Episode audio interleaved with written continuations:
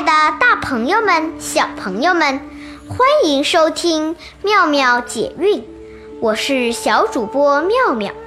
上周我们介绍过，数对是一种非常严格的训练，对于小朋友们来说，单纯的学习识字虚字，四声平仄比较困难，所以往往通过熟读记诵对句培养兴趣。于是就产生了声律启蒙这样的小朋友学习数对的读物。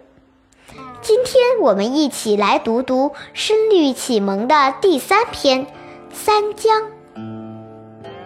三江，楼对阁，户对窗，巨海对长江，榕上对会帐，玉甲。对银刚，轻步慢，必有壮；宝剑对金刚，忠心安社稷，利口富家邦。世祖忠心严马武，桀王失道杀龙旁。秋雨潇潇。烂漫黄花都满径，春风袅袅，扶疏绿竹正迎窗。金对佩，盖对床，故国对他邦，千山对万水，九泽对三江，山急急。水淙淙，古镇对中壮；清风生酒舍，皓月照书窗。镇上道歌新昼战，道旁祭见紫英翔。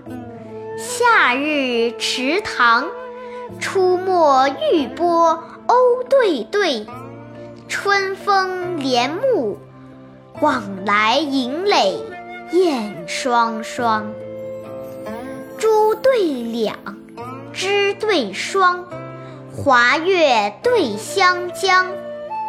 朝车对禁鼓，素火对寒钢。青锁榻，碧纱窗，汉舍对周邦。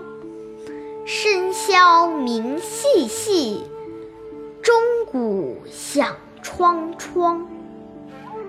主簿七鸾鸣游览，至中展记信为旁。苏武牧羊，雪履参于北海。庄周活赋，水碧绝于西江。这一集学习新的韵脚，昂韵。容上对会照，说的是君子喜爱佩戴的芳香芙蓉和蕙兰；玉甲对银缸，则是古代玉制的饮酒器具，对应车毂插销的银环。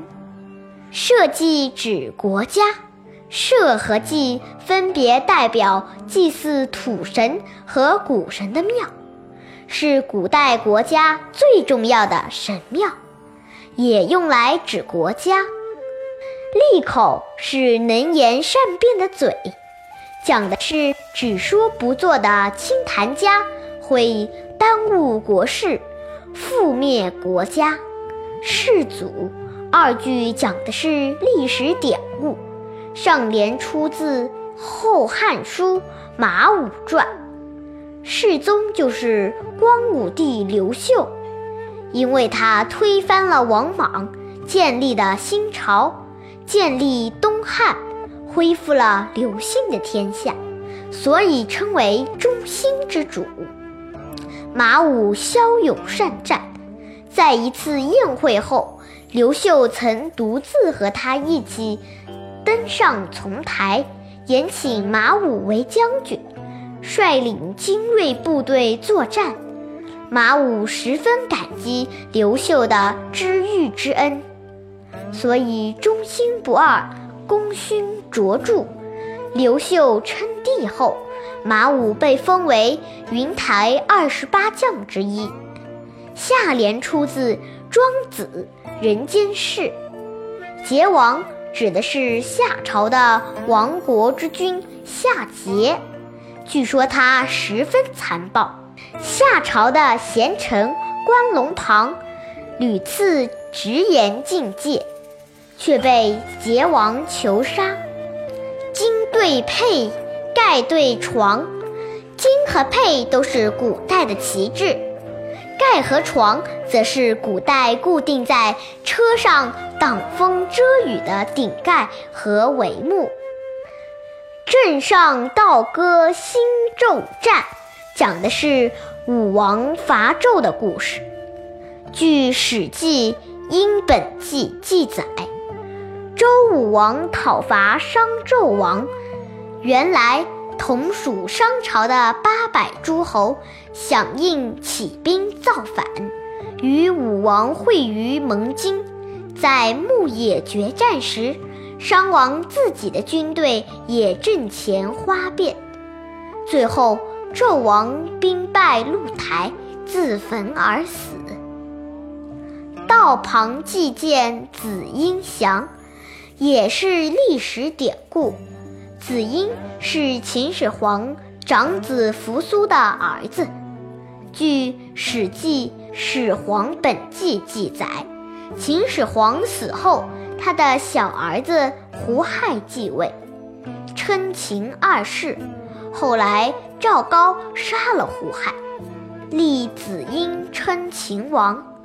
子婴继位刚四十六天，刘邦的军队就攻到秦都咸阳附近的坝上，子婴素车白马在道旁向刘邦投降，最后被项羽所杀。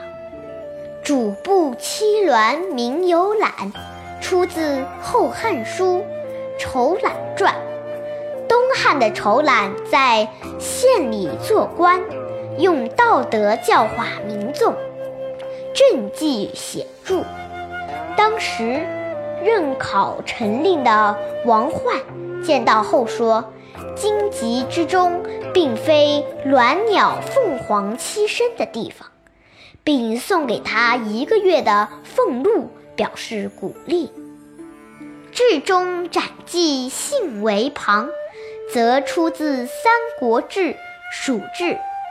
三国时的庞统与诸葛亮齐名，却治理不好耒阳一县，被免了职。鲁肃向刘备推荐说：“庞统不是治理小县的人才，至少让他做个州一级的长官。”才能施展他千里马一样的才干啊！后面的苏武牧羊讲的是《汉书·苏武传》里的故事。